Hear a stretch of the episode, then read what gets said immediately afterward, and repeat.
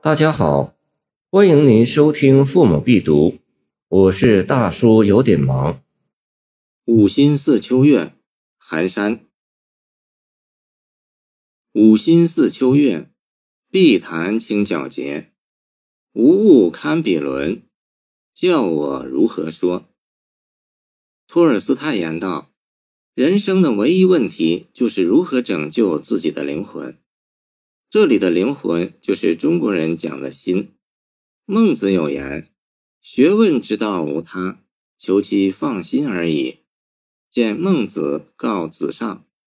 如此看来，孟公和托翁有着某种相通之处，只是拯救的灵魂和放下的心是什么样子？利者系于利，仁者系于仁。不同的人肯定有不同的回答。寒山的回答颇有深意。我心是那秋池的明月。茫茫黑夜，只有一样明亮之物，那就是天上的月亮。月光铺洒开来，辉映于大地之水。此时，整个天地仿佛就为这月、这水而存在。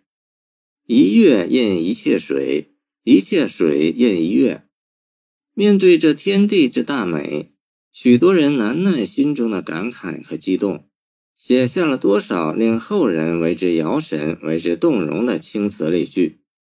孟浩然的“野旷天低树，江清月近人，见素见得江”；王维的“明月松间照，清泉石上流，见山居秋暝”；张若虚的“江畔何人初见月，江月何年初照人”。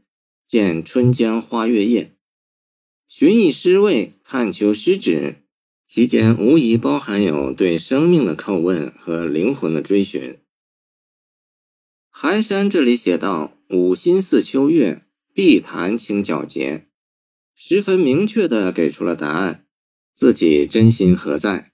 就是清秋之夜映照碧潭那一片晶莹皎洁的月光啊！这样一片光滑的境界。多么令人欢喜！无物堪比伦，叫我如何说？这一境界再也没有任何东西比得上了，自然也是无从叙说。人只有在叙说撼动心魂的时刻，才会发现语言是如此苍白。苏轼为一代文豪，自称写作文章曲折如意，常行于所当行，常止于所不可不止。见答谢民诗书，可谓行云流水，毫不费力。可他也说过，他曾心有所感，但却说不清道不明。是的，真正道的感受，只能感悟，难以言说。寒山的无从说起，正是这般心境。心如秋月，是多么令人欢悦。寒山另有一诗写道。众星罗列夜明深，燃点孤灯月未沉。圆满光华不磨盈，挂在青天是我心。